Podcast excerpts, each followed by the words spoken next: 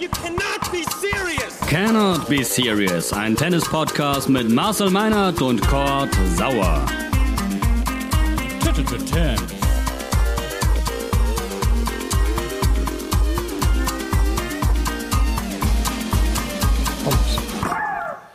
Neue Folge Cannot Be Serious. Herzlich willkommen, hallo, moin, moin. Es gibt ein bisschen was zu besprechen. Äh, Joko gegen Zverev, das Spiel der Spiele. Und, und, und. Hallo Marcel. Moin. Moin. Wie sieht's aus, Marcel? Du, äh, alles gesund, alles munter. Sogar heute Nacht ein bisschen was von Medvedev gegen Rublev noch gesehen. Insofern äh, läuft. Fühlst du dich ähm, auf eine Art Zielgerade, was die Australian Open betrifft? Oder bist du noch mittendrin und sagst, Alter, Zielgerade, Halbfinale, Freundchen? Ja, ne, ja, doch, doch Zielgerade. Ne? Jetzt, äh, man merkt auch dann den, den, den Beteiligten vor Ort an, dass es dann jetzt an die, an die Reserven geht. Wobei, gut, also den, den Spielern, hm, das ist äh, schon noch allerhöchstes Niveau. Aber jetzt, jetzt wird's halt so richtig, äh, so richtig knackig. Ne? Wer, wer ist jetzt tatsächlich auf den Punkt bereit? Kann ein Daniel Medvedev das möglicherweise bis zum, bis zum Titel durchziehen oder ist Djokovic jetzt so on fire, dass er auf diesem Court wieder mal unbezwingbar ist. Äh, viele spannende Fragen, die da am Wochenende auf uns warten. Medvedev, um ihn direkt aufzugreifen, gegen Rublev war am Ende mit 7-5, 6-3, 6-2 doch relativ deutlich. Hast du es äh, so kommen sehen oder hast du es erwartet? Ähm, äh, ehrlicherweise schon, weil Medvedev ja. natürlich viel weiß über Andrei Rublev. Ich glaube aber, dass ähm, unter Bedingungen, die die Rublev körperlich nicht so mitgenommen hätten, vielleicht für ihn sogar ein Satzgewinn drin gewesen wäre in, in Topform. Ne? Der hat schon verdammt gelitten. Das, das muss man sagen. Und, äh, und Medvedev fährt momentan halt über alles drüber. Ähm, das ist schon, schon bemerkenswert, hat, hat in jeder Phase den richtigen Plan und hat seine letzten elf Spiele gegen Top Ten Konkurrenten alle gewonnen. So, und da bin ich jetzt noch gar nicht bei seiner Nieder Siegesserie, die er bis, bis Paris, ähm, bis zum Masters letztes Jahr äh, zurückgeht. Seitdem hat er überhaupt gar kein Match mehr verloren. Aber diese Zahl gegen Top Ten Konkurrenten, die finde ich ehrlicherweise besonders bemerkenswert. Und da sehen wir nämlich, wo er genau das Stück weiter ist als beispielsweise ein Alexander Zverev. Wenn mich nicht alles täuscht, hat der äh, bei einem Grand Slam Turnier noch kein Match gegen einen Top-10-Spieler gewonnen. Ich muss nochmal genau nachgucken. Ich glaube aber das nicht. Gilt es nochmal herauszurecherchieren tatsächlich. Drei, drei Russen im Viertelfinale, zwei jetzt im Halbfinale mit Karatsev. Ähm, ja, Qualifikant im Halbfinale. Also es ist echt so ein bisschen eine Cinderella-Story, ne? Ja, das ist eine Sensation. Also auch wenn man äh, vorher gesehen hat, dass der durchaus Tennis spielen kann. Ich habe das ja beim letzten Mal ja. ähm, angesprochen, dass ich beeindruckt war, als ich ihn das erste Mal live gesehen habe. Nur, der ist ja auch keine 18. Ja, der, der ist ja 27. Der hat ja schon permanent an die Tür geklopft und nie macht ihm eine auf. Und, und, und jetzt hat er mal so den großen C in der Tür und, und äh, tritt da gleich das ganze, das ganze Mobiliar zusammen, möchte ich sagen. Also das ist ja. Das glaubst, ist, du, dass, glaubst du, dass so jemand sich nach so einem Erfolg ähm, etablieren kann? Oder ist das auch vielleicht eine einmalige Geschichte? Also das ist quasi einmal hin und wieder zurück. Was denkst du? Er hat das Spiel, er hat schon das Spiel, um sich zu etablieren und, und das ist jetzt auch keiner, der irgendwie, der irgendwie abhebt und mit, mit unrealistischen ähm, Erwartungen jetzt äh, dran geht. Der, der weiß, dass sowas nicht jedes Mal möglich sein wird, hat, hat alle Tiefen äh, miterlebt. Das ist noch nicht so lange her, da war äh, zwingend auf die Challenger äh, angewiesen. Äh, insofern, ich, ich kann mir das gut vorstellen, dass wir den stabil für eine längere Zeit sehen in diesen, in dieses wäre nicht immer in einem Halbfinale, aber der ist jetzt ja erstmal, glaube ich, Top 50 mit diesem mhm. ähm, Erfolg. Und das kann er mit Sicherheit manifestieren mit dem, mit dem Spiel, dass er, dass er hat. Jetzt hat er auch punktemäßig erstmal ordentlich was im Sack, ist bei all den großen Turnieren dabei und äh, kann da nur gewinnen. Ja, hat er ja überhaupt keine Punkte, die er, die er zu verteidigen hat und packt jetzt erstmal ordentlich drauf. Ähm, das kann schon sehr gut funktionieren. Was sagst du denn eigentlich zum Deutschen im Halbfinale? Jetzt musst du noch mal, das habe ich jetzt gerade akustisch nicht verstanden. Was sagst du denn zum Deutschen im Halbfinale? zum Deutschen im Halbfinale. Jetzt hast du mich auf dem, auf dem falschen Fuß. Da, super. Einmal bin ich der Experte hier. Äh, Geserer, Trainer von Brady. Ja, natürlich, sehr schön. Der ist gut. Der war, der war gut, der war gut. Punkt für dich, Cord. Ähm, prima. Finde ich toll, dass ähm, Jennifer Brady in der Lage ist, äh, das, was sie ja schon mehr als angedeutet hat im letzten Jahr, dann, dann wiederum zu bestätigen. Ich muss gestehen, ich habe jetzt ähm, so viel von ihr nicht, nicht im Detail gesehen, aber mich freut es auch für Michael Geserer äh, persönlich. Das ist eine, eine, eine tolle Story, auch ein kleiner Erfolg ähm, für, für Regensburg quasi. Äh, da bereitet sie sich ja äh, immer wieder vor und, und ja. hat da ihr, ihr Trainingscamp. Ähm, ist, eine, äh, ist eine tolle Geschichte und ist alles andere als eine Selbstverständlichkeit, gerade in diesem ähm, wirklich engen Damen-Circuit ähm, das dann tatsächlich jetzt in, in relativ äh, kurzer Zeit dann, dann zu bestätigen und äh, zu zeigen, okay, ich gehöre tatsächlich zu Recht da oben hin und das tut sie. Brady spielt gegen ähm, Mukova, wo ich noch immer nicht weiß, ob Mukova oder Muchova. Du hast letztes Mal gesagt Muchova. Ich habe Muchova gesagt, meine ich. Ach so, siehst du, um Gottes Willen. Ja, so. Muchova. Ich, ich, ich versuche mich an Mukova zu halten, weil ich Stachi vertraue. ähm, die hat Barty rausgenommen. Auch eine Überraschung eigentlich.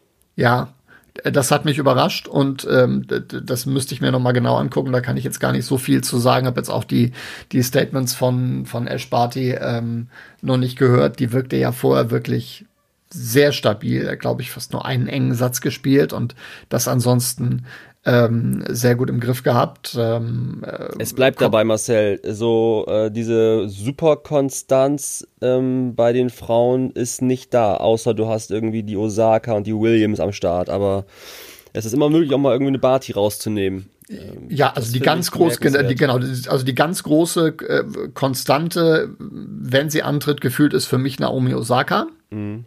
Ähm, da kannst du fast mit Halbfinale planen momentan. Das ist, äh, das ragt wirklich, wirklich heraus. Ähm, ich bin mal gespannt, ob ich für das, für das Halbfinale aufstehe. Osaka Williams, das ist schon, das, das schon, das schon ein Highlight. Muss man ähm, eigentlich. Und ein echter Wegweiser natürlich auch für Serena Williams, denn wie oft sie halt noch so nah dran kommt an ein weiteres Grand Slam Finale, geschweige denn an einen Titel. Im, im Finale wäre sie dann natürlich äh, Favoritinnen, Favoritin gegen ähm, entweder Muchova oder, oder Brady, die da dann doch noch Grünschnäbel wären auf diesem Terrain. Ähm, höre ich raus, dass spannend. du glaubst, höre ich raus, dass du glaubst, dass äh, Williams nicht mehr so lange spielt. Die ist doch die ewige Serena, die wird dann noch spielen, bis sie 60 ist. Die ist ja jetzt schon 39 ja, sie kann ja gerne noch ein bisschen, ein bisschen spielen, das wird halt nur alles nicht einfacher. Ja, ähm, aber ich bin ähm, durchaus äh, überrascht. Ich gehörte ja ähm, oder gehöre auch immer noch zu den Skeptikern, äh, die sagen, das wird nichts mehr mit einem Grand Slam-Titel. Das Niveau äh, in dieser Konstanz, das sie bei diesen Australian Open äh, hinlegt, äh, das beeindruckt mich. Und das hätte ich so auch bis zu diesem Zeitpunkt ähm, nicht erwartet. Da dachte ich, dass zumindest, äh, wenn sie es äh, Halbfinale erreicht, da deutlich mehr Wackler drin sind. Aber die hat, das hat sie wirklich, wirklich gut gespielt, ist auch für diese schwierigen Verhältnisse, was die Vorbereitung angeht, in einer exzellenten körperlichen Verfassung. Da hatte ich auch meine Bedenken. Aber das ist bemerkenswert. Das muss man anerkennen. Komm, wir sprechen über Zverev und Djokovic. Bevor wir einsteigen in dieses Top-Match der jüngsten Runde, noch ein Kirgios-Nachschub, der ja. im Doppel, der im Doppel äh, wieder was hingelegt hat. Und zwar hat er den Joker nachgemacht. Ähm, beim, ich glaube, beim Reinkommen in die Arena die typische Joker-Geste, die Arme gen Himmelsrichtung gestreckt und äh, ja, wild gestikuliert, was ja auch wieder so eine kleine, weiß ich nicht, Provokation ist oder eine Stichelei oder ein Gag oder ein Joke. Ähm, Kilgeos bleibt Kilgeos. Fand ich wieder sehr unterhaltsam. Ein Seitenhieb, ein spannender Seitenhieb. Die beiden gegeneinander. Kyrgios gegen Djokovic jetzt so in, in nächster Zukunft. Das wäre toll. Hätte was. Ja. Ja, wäre toll. Da würde ich mich drauf freuen.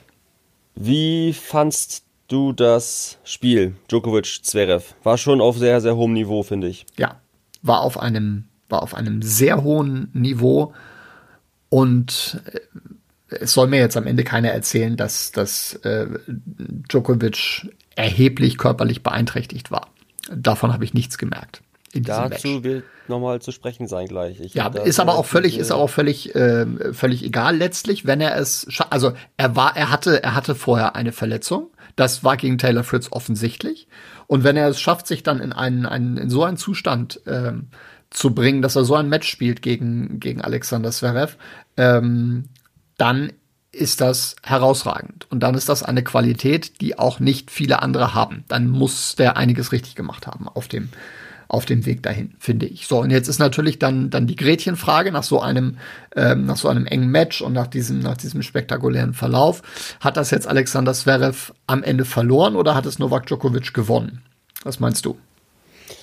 Ähm, ich habe tatsächlich nicht mehr im Kopf, äh, Marcel, welcher Spieler es war, der twitterte, erklär es mir oder, oder ähm, zeig mir, wie kann man nach zwei Tagen mit so einer Verletzung wieder so spielen. Teach me hat jemand geschrieben. Das ja. war auch so ein bisschen augenzwinkernd, aber es ist was dran, ne? Also diese Verletzung im Spiel gegen Fritz äh, war sichtbar und wie kann man dann nach zwei Tagen wieder so auflaufen? Das verstehe ja. ich dann auch nicht so ganz. Nee, richtig. Ähm, genau. Und das ist irgendwie so ein bisschen die Gretchenfrage, wie du schon sagst. Äh, auch bei, unter den, unseren Kommentaren bei Temps unter dem äh, unter der Ergebniskachel vom Joker, da ging es wirklich hoch her. Ähm, ich möchte jetzt keine Namen, aber äh, nennen wir die die äh, die User M und B haben sich da wirklich hart gegeben und haben sich äh, unterhalten, wirklich auch eine, eine gute ähm, ein guter Diskurs über ist er jetzt verletzt gewesen oder nicht? Ist er ein Schauspieler oder nicht? Wie kann man so servieren, wenn man verletzt ist angeblich?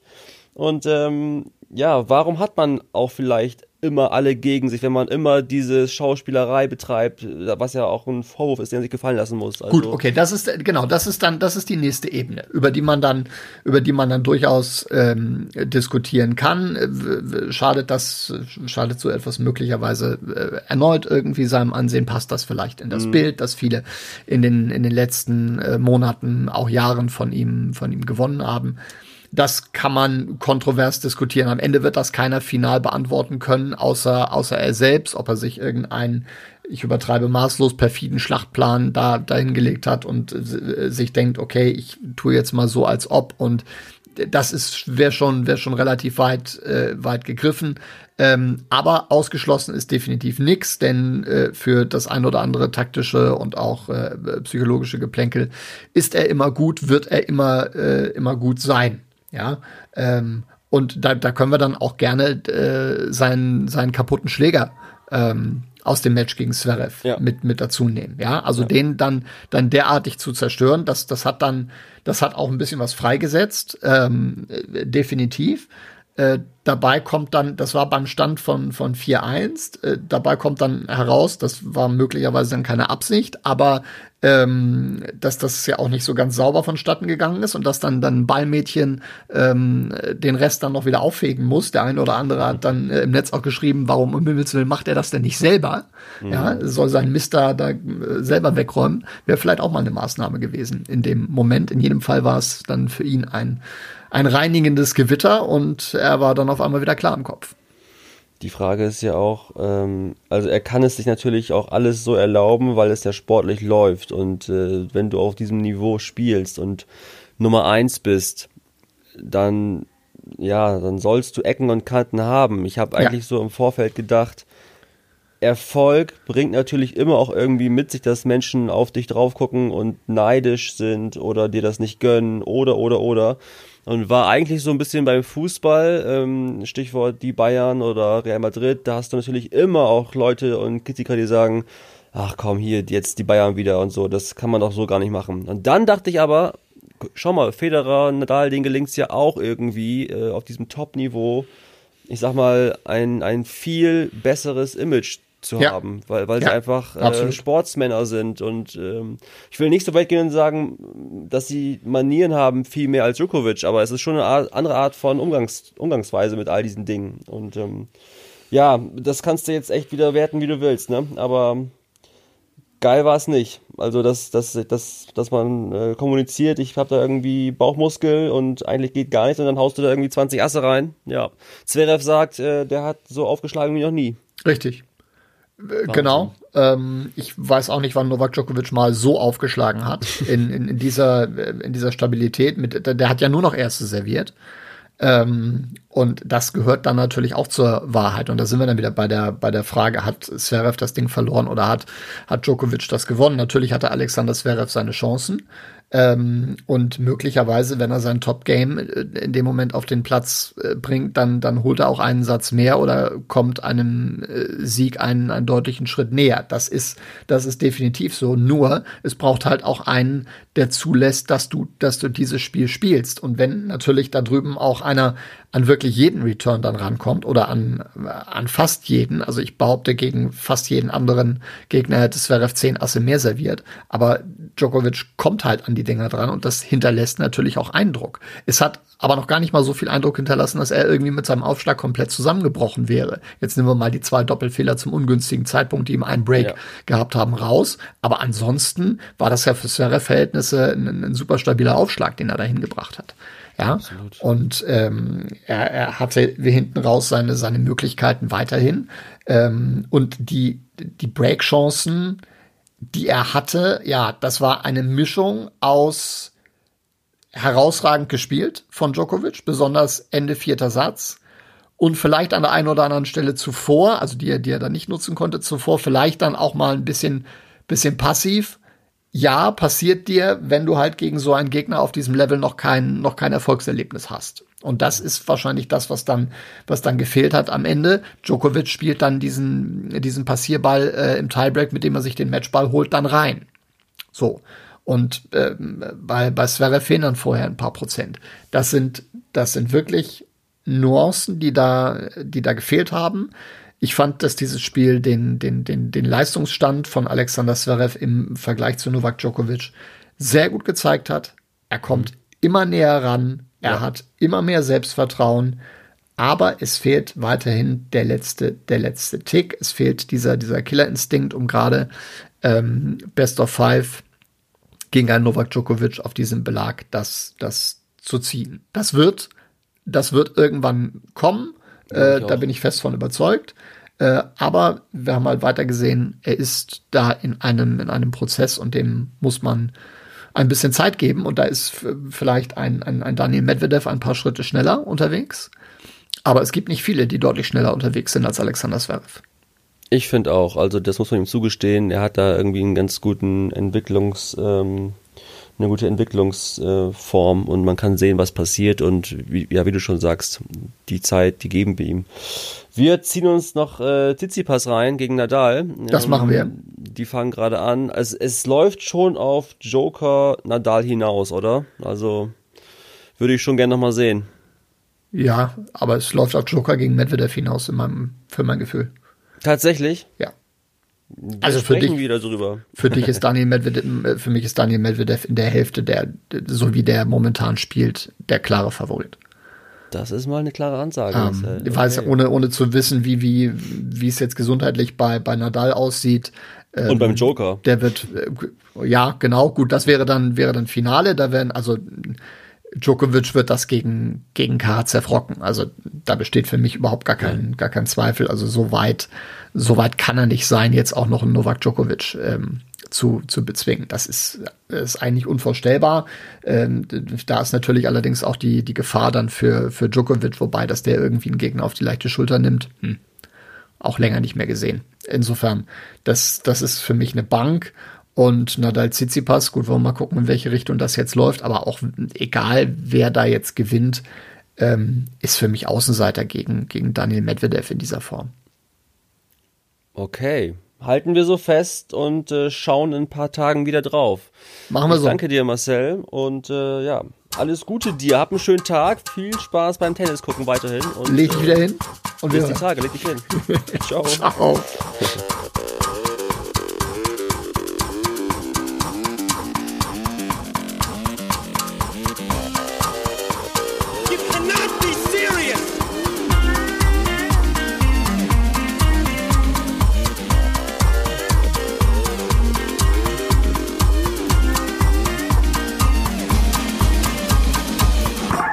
terms.